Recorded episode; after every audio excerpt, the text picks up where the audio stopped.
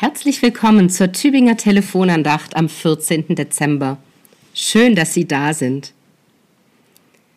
Wenn Sie heute innerlich die Augen öffnen und den Blick heben, dann können Sie das Licht der Erlösung vielleicht schon von weitem leuchten sehen. Und vielleicht sehen Sie dieses Erlösungslicht sogar durch etwas leuchten, das Menschen tun.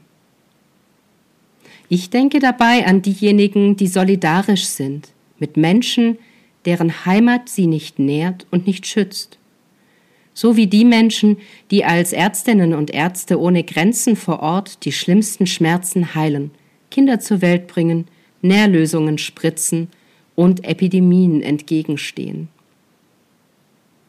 Ich denke aber auch an die Menschen, die in der Seenotrettung, dem zum Massengrab gewordenen Mittelmeer, Leben abtrotzen und den Regierungen einen sicheren Hafen.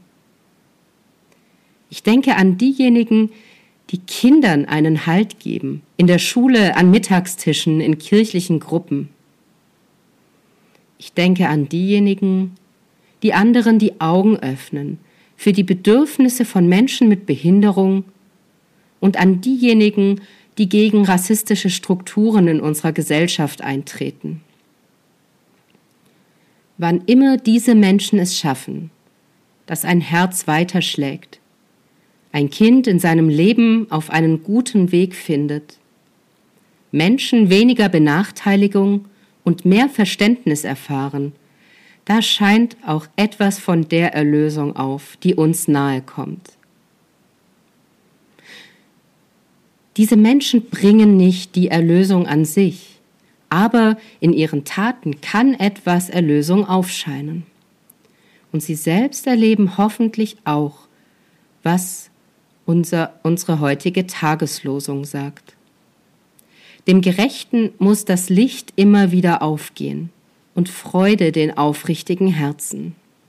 Die Losung steht im 97. Psalm, Vers 11. Und dieses Licht und diese Freude von denen die Tageslosung spricht, wünsche ich Ihnen heute auch. Ihre Pfarrerin Michaela Stock aus Neustetten.